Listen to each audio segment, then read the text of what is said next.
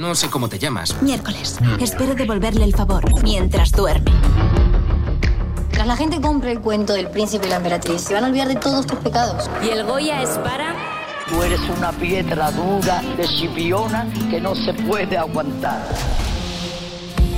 Tanto tiempo después España se acuerda de mí. Entonces, he ganado yo, ellos no. Yo, yo. Me gusta viajar de incógnito. ¡Venga, en marcha! Fanáticos. Así se vive la cultura. Un podcast de FNAC.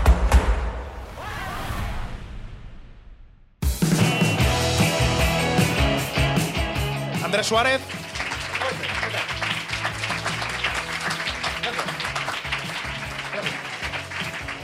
Hola a todos, bienvenidos a Fanáticos, el podcast de FNAC, donde cada 15 días hablamos de cultura con sus protagonistas. Hoy grabamos desde el Fórum de FNAC Callao en Madrid y estamos con Andrés Suárez, un cantautor que montó su primer grupo de música a los 10 años y desde entonces ha ido construyendo una carrera con más de 10 discos y dos libros publicados. Hola Andrés, ¿cómo estás? Hola, ¿cómo estás, Enrico? ¿Cómo estáis? Bienvenidos, un placer. Un aplauso para Andrés Suárez. un gusto, gracias. Bueno, como, como, es habitual en Fanáticos, eh, vamos a empezar por el principio, eh, porque tú además empiezas en el mundo de la música, pues lo que decíamos, eh, muy joven, con 10 años.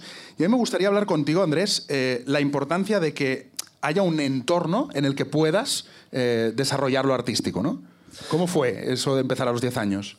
Bueno, yo creo que empecé un poco más tarde, pero... 12, 12. Pero no, pero me ha gustado mucho lo de los 10. Lo vamos a dejar, tío, por favor, porque es como que, eh, ¿sabes? Esto es como el, niño prodigio de la canción de autor rock. Entonces lo vamos a dejar, pero creo que fue más tarde. La primera banda la monto con 14, eso sí, Bueno. los, in- los invitados no éramos muy recomendables, pero lo pasábamos muy bien y éramos muy felices. Y entonces la movida es que eh, tiene que ver todo, por supuesto, con quién te crías y cómo te crías y cómo te crían y cómo te cuidas. Había música todo el rato en casa, ¿sabes? Mi abuelo cantaba, no de manera profesional, pero cantaba. Y mi madre también. Entonces no recuerdo más que boleros y tangos y los panchos y luego de repente también los suaves, mira el salto que te acabo de hacer, o, o barricado boicot en el coche mientras luego en las fiestas familiares se cantaban los abandeños. Entonces soy la mezcla de todo eso, así estoy. Sí. Bueno, oye, en, la, en tus canciones también hay como. Tratas mucho la tierra, las raíces, eh, tu, tu tierra, Galicia. O sea, ¿hasta qué punto es inspiracional lo de, lo de tu tierra para ti? Es que Galicia lo es todo estando eh, contigo hoy, eh, Enrique, teniendo esta conexión catalana, gallega, madrileña, ¿sabes? Es decir, uno es de donde lo cuidan. Entonces yo cantaba en el metro aquí hace muchos años y aquí me tratasteis de la hostia y aquí me debo y esta es mi casa. Pero me crié en una playa, ¿sabes? Me crié en la playa de Pantín y en la costa de Ferrolterra y de Ferrol y eso no, no va a cambiar nunca, eso lo llevo en la sangre, en el acento, lo cual no implica esta gratitud eterna a Torlodones, Lavapiés o a Luche o los barrios donde viví y donde crecí y, y desde luego por los que me dedico a la música, tío. Eso si no hubiera venido a Madrid no estaba hablando contigo ahora ni de coña, ni de coña. O no de música, vamos. Estaríamos en un bar hablando de cualquier otra cosa. Seguramente. Seguramente. Entonces, eh, Madrid para siempre, pero va a estar en cada sílaba de cada calle de secano y de este asfalto que quiero, va a haber un poquito de arena de Pantín siempre. Siempre va a estar este acento y a mucha honra. Hablábamos antes, justo cuando estábamos dentro del camerino, que al final todo tiene una edad, ¿no? También Madrid no es el mismo Madrid el que llegaste que el Madrid de ahora o el Madrid de hace unos años. O sea, también el mismo Madrid, la misma ciudad, acaba siendo diferentes ciudades también por la edad, por el proceso, ¿no? Y eso también se ve en las canciones, ¿no? Totalmente, aquel Madrid era un Madrid con una libertad sexual brutal y creativa y artística y un lunes por la noche pasaban unas cosas en Chueca que cómo no contar y cantar. Y eso ya no sucede, sucederán otras que a esta edad no me apetece descubrir mm, en, más allá del, del horario infantil. Me apetece ir al mercado por la mañana, enterarme de todo y hacer una canción. No echo de menos eh, aquellos excesos de bares, pero sí creo que fueron eh, en el momento apropiado, como dices. Fue en el momento justo y fue con la gente a la que siempre querré y recordaré. Pero sería muy triste, tío, que yo esté sentado contigo hablando de lo mismo 25 años después en la misma barra del mismo bar, re- repitiendo una misma historia y contándote aquella noche maravillosa, ¿te acuerdas? Qué coñazo, tío. Me apetece mm, hablar de otras cosas y sobre todo enterarme de lo que cuento. ¿Cambiarías algo de, de estos 20 No. años de carrera? De nada, Nada, nada, ni una noche cambiarías. A, a mí est- no, hay errores magníficos, divertidos, otros no tanto, otros que me hicieron llorar, otros horribles y por eso tengo nueve discos, ¿sabes? Y por eso estoy orgulloso de este noveno disco y por eso mm, duermo muy tranquilo por la noche porque cometí muchos errores, de todos aprendí. Pero a mí esta movida de, oh, esta etapa de mi vida, no lo hagas y tal, ¿quién carajo soy para decirle a nadie lo que tiene que hacer o lo que no? Eh, cuando llegas con 20 años a Madrid y tienes tanta sed y tocas en el metro y tocas en Libertad y conoces gente y tal, que te digan a ti que te vayas a dormir, ¿sabes? No, no, claro. En ese momento, en esa explosión, ¿qué miedos tenías, tío? O sea, ¿tenías algún miedo cuando estabas en. Madrid? No, yo vengo de... Cuando llegaste, quiero decir. Mis padres no tuvieron miedo nunca. ¿Sabes? Defendieron la libertad hasta la dispersión sin haber sentido nunca miedo. Entonces, ni mis abuelos. Entonces yo no sé muy bien miedo a qué. ¿Sabes? No, eso eh, lo respeto profundamente. ¿eh? Hay, cuidado con este tema. Hay mucha peña que tiene este miedo al síndrome del impostor, miedo escénico, miedo. Hay un mogollón de miedos, palabra tan horrible, que impiden crear y que impiden volar y que impiden. Lo impiden todo, realmente. El miedo lo impide todo. Y yo lo que tengo son ganas, tío. Yo tengo ganas de irme de gira, tengo ganas de... Tenía ganas de volver a hacer firmas, las hicimos. Tenía ganas de mm, poner el color rojo en mis discos y salir escojonándome en la portada. Antes salía en color negro y no salía en las portadas. Pero no me avergüenzo ni me arrepiento, eran mis decisiones. En este momento me apetece ir hacia otro lugar, a un lugar yo creo que más luminoso, más colorido, más vital, ¿sabes? Porque de lo otro ya vamos cargados todos. Bueno, ha sido, eh, como estás contando tú mismo, ha sido madurando, digamos, o cambiando, evolucionando, dile la palabra que quieras, y también pasa con, con los espacios, ¿no? Hace un momento hablábamos que tienes un Withing de aquí poco. Sí, el 11 de mayo. terce- 11 de mayo. eh, tercer Withing que haces. Sí. Y claro, lo hablamos antes y me gustaría como que lo que me has dicho que me ha parecido como muy bonito, que, que, lo- que se lo dijeras a la gente, ¿no? De qué se siente cuando uno sale al Withing a tocar. A ver, eh, esto lo digo, imagino que habrá gente aquí que tampoco es de Madrid, a lo mejor estoy hablando, parece que, es- que, que no valoras lo suficiente al decir esto, un concierto en eh, Matalascañas, Cartagena, Menorca o Ferrol. Y es todo lo contrario, ¿sabes? O sea, a mí me pone muy nervioso, en el mejor de los sentidos, muy vivo, muy rojo. Eh, subirme a un escenario impone mucho, la peña hace kilómetros para una entrada por verte, es una responsabilidad ¿Ves? Hace unos años lo tomaría como una fiesta y Claro. ahora es, un, es más que un trabajo. ¿Qué sucede? Que mm, eh, de repente estás en el Palacio de los Deportes de la Comunidad de Madrid. Donde también cuando llegaba, ya fuera por televisión cuando era chaval, desde Ferrol con mis padres, en, en directo los conciertos que allí metían, o cuando ya vine y vi a los más gigantes de la historia de la música, ahí, pues tú estás ahí en ese mismo camerino, ¿sabes? Y estás oyendo algo, me sale muy mal reproducirlo, es como un... Es así. Eso sois vosotros. Eso es, eso es, sí. Me sale mal, pero creo que me pillaste. No hay droga en el planeta Tierra que iguale eso. O sea, no hay nada igual a esa sensación 30 segundos o 30 minutos antes y empiezas a oír ese ruido que no voy a repetir, que me sale muy mal. En el camerino, tío, del Wizzing. Y abren las puertas, tal, tú vas con tu equipo, tal, y te dicen, venga, va, da un minuto. Y ya, y ves que te estás acercando. Y en ese momento te quieres ir corriendo, ¿no? Ese- eso es lo más increíble que yo viví en mi vida, tío. Entonces, gracias si venís el 20 de abril a Ourense, el 5 de mayo a Santiago o a cualquier concierto de la gira. Y que encima sé que mucha gente, porque luego están las redes, eso es el lado bueno de las redes, ¿no? Que te cuentan y mira, voy y tal y dejo al niño con no sé quién, o me llevo al niño y tal, y, y alucino, ¿no? Y le doy las gracias en pantalla y en persona. Pero ese concierto tiene ese algo distinto. Estás en mitad de la historia sin tú quererlo. Hay miles de personas, miles de personas. Y, hostia, impone mucho. El otro día lo dije en una entrevista y de repente me di cuenta que estaba con un ataque de nervios contestando la pregunta porque me estaba imaginando ya ahí, ¿sabes? Claro. Entonces una responsabilidad alucinante y, y nos vemos todos el 11 de mayo en el Within Center. Estaréis, ¿no? En el Withing. Ah, ya está, ya lo tienes. Lo tienes medio Dale. lleno ya. Sí, sí, seguro que sí. Bueno, eh, también vamos de las salas más grandes del Withing a las salas pequeñitas porque yo creo que también las salas pequeñas tienen mucha magia, también has construido mucho tu carrera ahí y se crean unas sinergias espectaculares. Antes hablábamos también, eh, claro, es que hemos tenido una conversación larga, entonces Sí. voy sacando trocitos aquí de, de, por ejemplo, un vídeo que tú tienes que, que se hizo un- lo que ahora se llama viral, tiene 12 millones de, de reproducciones, que es eh, un vídeo con, con Funambulista de la de, de Libertad 8, ¿no? Eh, Ah, ya verás, claro. de, de ya, verás. Ya verás. Claro, mm, hostia, también estas salas pequeñas, las grandes noches que te habrán dado, ¿no? Es que no hay ningún videoclip que iguale a, con perdón y respeto y permiso a las productoras y gente que hace videoclips, que iguale a dos amigos cantando en Libertad 8. Te puedes gastar 5 millones de dólares en pillar una cámara que salga del agua con una tal, pero tienes a Diego Cantero, uno de los mejores escritores de este país eh, y de lengua castellana de canciones, escribiendo y cantando ya verás a un centímetro de ti. Entonces, yo te invito a que te ahorres todas esas cámaras y que pilles un móvil y los grabas. Yo tuve la suerte de estar ahí, porque la canción es de él, aunque mucha gente piensa que es mía y me encanta, tío. Es verdad, ¿eh? A mí me encanta que digan, "Ah, vaya temazo, digo, gracias, gracias. Antes los corregía, me pasa mucho en Ecuador, Perú, Chile, Uruguay, Argentina, México. Cuando aterrizo, me piden mi primer tema, es Ya Verás, que no es mío, que es de Diego. Y yo al principio paraba el concierto, decía, verán, eh, ya verás una colaboración con Diego Cantero. Ahora ya digo, gracias, es mi mejor canción. Mi mejor canción. Estoy encantado de cantar, ya verás. ¿Y para qué los voy a corregir? Vamos a seguir. Es inigualable lo que ahí sucedió y yo estaba ahí, nada más. A mí me llamó, yo estaba por aquel entonces viviendo en Lavapiés. Era muy feliz, o eso creo, recordar.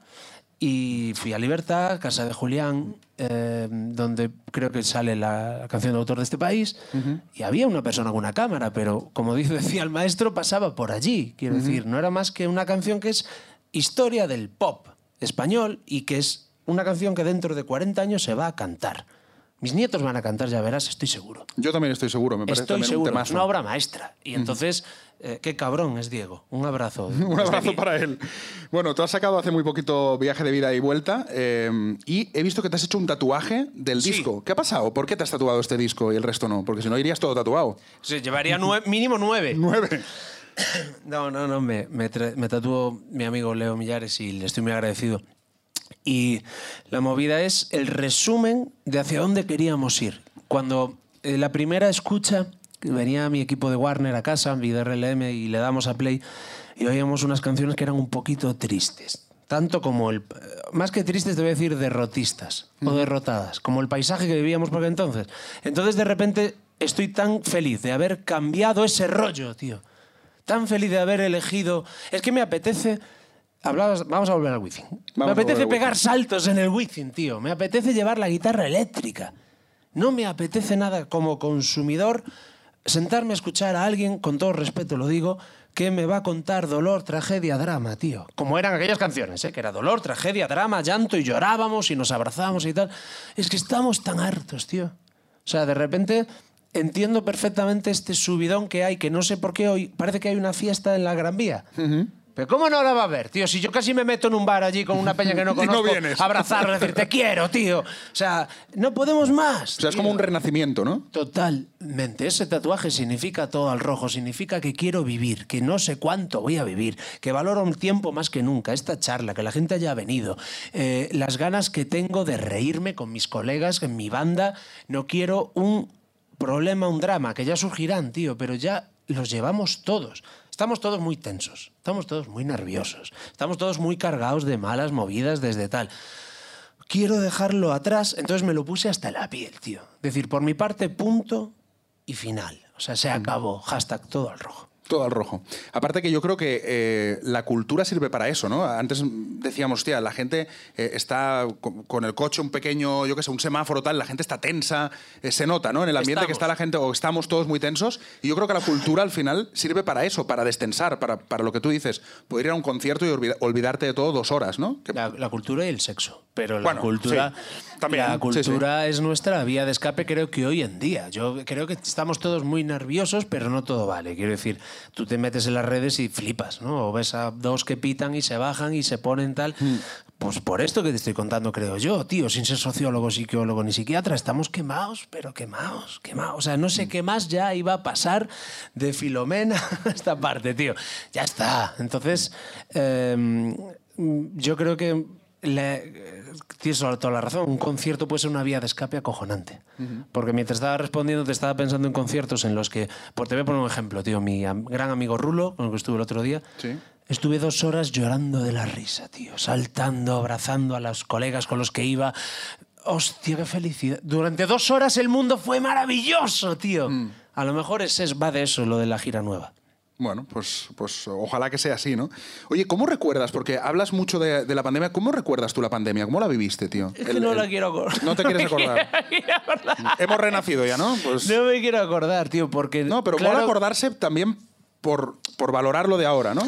Es que precisamente por eso, es decir, claro que hay, o sea, ya coñas aparte, claro que hay cosas buenas en la lectura y tal, lo de que todos íbamos a ser mejores es mentira, lo de que creo que por fin ya se puede decir. Hicimos pan, todos hicimos Eh, mucho sí, pan. Y papel higiénico, Sí, mucho, todo, tal, mucho, y mucho. cosas que no me entiendo aún. Pero si lo piensas, tío, o sea, realmente, vamos a ver el lado bueno, tal. Tío, estamos hablando, ¿de qué lado bueno estamos hablando? Claro. O sea, ¿de qué pesadilla estamos hablando, no? Entonces, eh, lo digo totalmente en serio, porque entonces no sabía si iba a tener la oportunidad ahora de saludar al terminar esta entrevista a quien quiera y decirle hola, ¿cómo estás? Y darnos un abrazo, un apretón de manos. O sea, que yo era la pantalla, el móvil, tal, todo eso ya se acabó. O sea, tuve, eh, vuelvo a, las, a lo que te decía de las firmas. Eh, hostia, tío, la sensación de abrazar a alguien al terminar. de- me cuentan, mira, me ha molado, no me ha molado esta canción, tal. Sin teléfono, sin directos de redes sociales. Así, a la cara, a los ojos, tío. Yo eso, para mí es nuevo. Porque mi disco anterior, por suerte o por desgracia, salía en un 2020, ¿no? El octavo. Entonces, hostia, nos hace una falta. ¿Sabes? El- Yo estoy que te quiero abrazar. todo el rato, Abrázame ¿sabes? tú, lo que tú quieras, ¿eh? lo que Nos necesites. hace falta, tío. O sea, es como. No es que. Les llamamos todo el rato volver a la realidad. ¿Qué coño vol- volver a la realidad? Será estar en la realidad, será estar en la vida, no volver a la vida. O sea, ya estamos otra vez. Entonces, de aquello, yo no sé ustedes, pero voy a intentar eh, solamente acordarme de los sanitarios para darle las gracias todos los putos días. ¿Les damos un aplauso? Hombre, por favor. Venga, va, pues vamos a dárselo.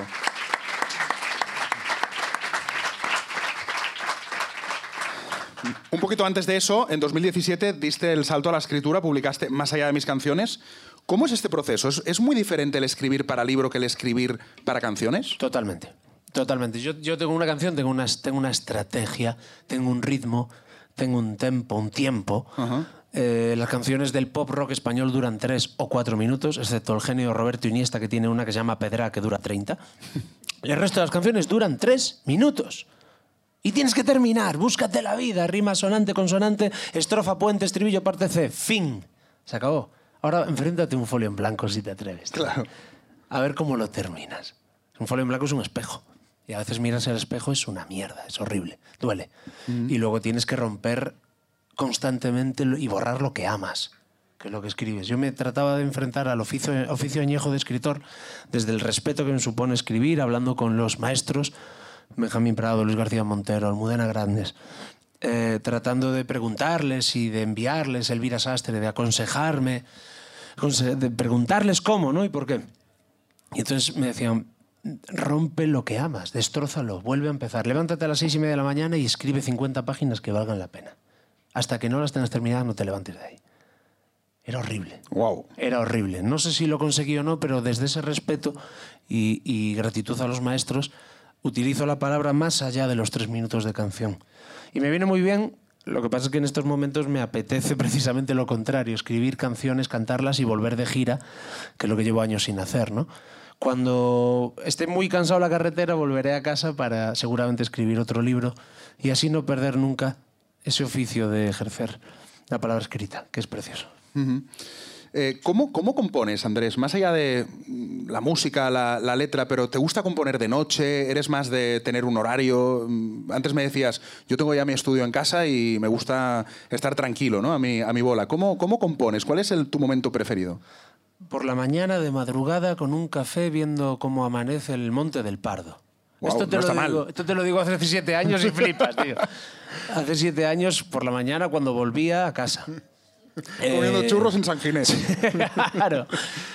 Otra vez volvemos a las etapas, tío. A mí me gusta muchísimo madrugar. Lo hago de manera natural.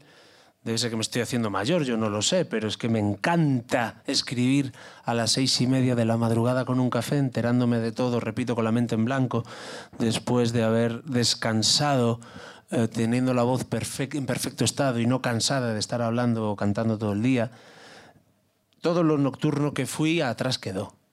Y entonces aquellas can- canciones o aquello- dicen que un disco o una canción es el momento vital en el que te mueves, frecuentas, ¿no? O sea, en el que, en el que habitas. Y entonces, claro que tengo discos después de nueve eh, resacosos nocturnos o, o- o, bueno, con ganas de fiesta. Y ahora mismo estos discos son vitales, son la luz del alba, esa- ese despertar y ese tal. O sea, si tuviera que reflejarlo, sobre todo la luz de verano o la luz de primavera, o sea, escribiendo, viendo cómo entra el Moraima en el estudio de grabación, la luz de frente, de pleno, que te ciega por la mañana. Si me das a elegir ahora, quiero que me, que me caiga la luz, por favor. Una vez eh, leí un texto que no recuerdo exactamente cómo era, pero era muy bonito que hablaba como de eh, el día como la vida, ¿no? Que el, el- el amanecer era el nacimiento, que después la madurez era el, el mediodía, ¿no? Donde estás más tranquilo, y que después el atardecer era como un poco la decrepitud, y después ya llegaba la, la noche, que era la muerte, ¿no? Y yo creo que tiene mucho que ver con eso, ¿no? Con, con las etapas vitales donde está uno, Sí. donde se siente más, más a gusto, ¿no? De, del- de la hora del día que se siente más a gusto, ¿no? Sin duda alguna, cuando comenzó la promoción de este noveno disco, yo empezaba diciendo una movida que me miraban así raro, decían, pero ¿por qué sueltas esto, tío? Y empezaba hablando del verano todo el rato. Y de la grabación en bañador, y de las... Está por ahí en la Casa del Faro, en YouTube, en los documentales de tal. Del yo hablaba todo el rato, me venía a la mente el bañador, la- las barbacoas, ¿sabes? Tú imagínate la cara de los periodistas, tío. Diciendo, ¿qué dice de una barbacoa este pavo? El viaje de vida y vuelta, ¿qué dice? Es que eso es lo que recuerdo del disco. Estar escojonándonos, tío, por eh, la mañana o por la tarde o tal, verano, treinta y pico grados. Yo grababa los discos en invierno en gabardina, tío. Claro. Viendo nevar por la ventana, eh, poco más tristeza no había allí. Claro, tío, grababa en diciembre, enero porque salía en marzo. O sea, no era algo premeditado, siempre sucedía así. Y tú ves a los músicos que van con su frío y entran al estudio y tal.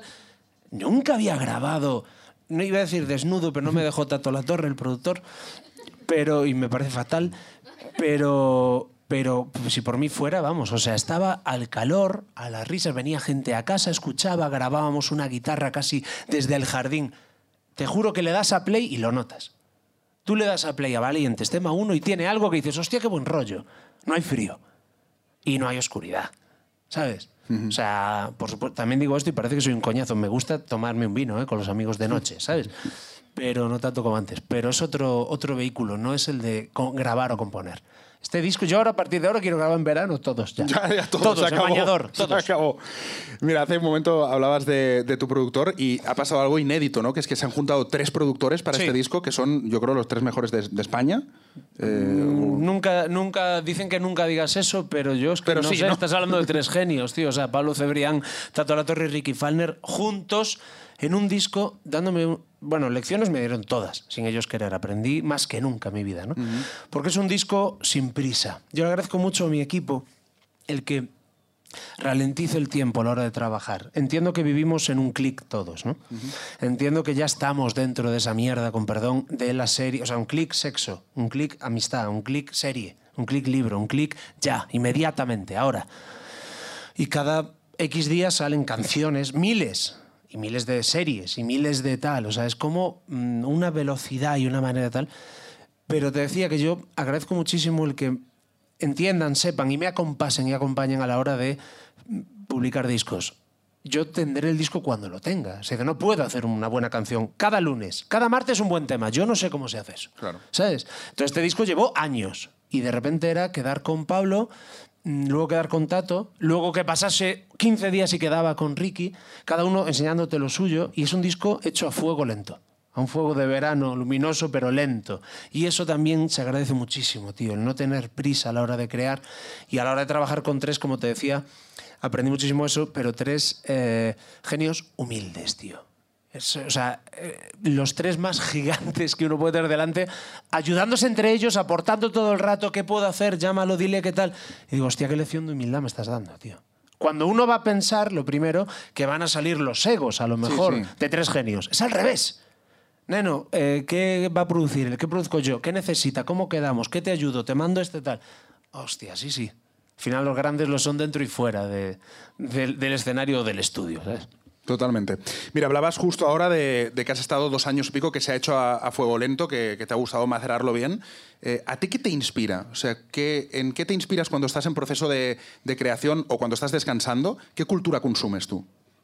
Pues trato de leer cuanto cae en mis manos, ya no tanto poesía, alguna más allá de, por supuesto, de Elvira, pero eh, trato de leer, trato de nutrirme cuanto puedo, de ir a una premier o de ir a un teatro, de irme a un musical, que me flipan, o irme a un buen concierto. Mm, el lado malo de este... mm, de esto que te decía off the record, ¿no? De estar en un estudio de grabación, en casa, donde quiero estar rodeado con mis instrumentos y centrarme y tal, es que puedes también caer en una suerte de, de silencio buscado, ¿no? De estar ahí metido en un lugar donde solo están tus guitarras, tus pianos y tal, y no puedes, creo, des- eh, desconectarte del mundo. Claro. Tiene, tienen que entrar, tiene que haber un input de información, de teatro, de cine. Tío, estamos en la ciudad con más, no sé cuántos teatros hay en Madrid, cuántos musicales, cuántas obras estrena.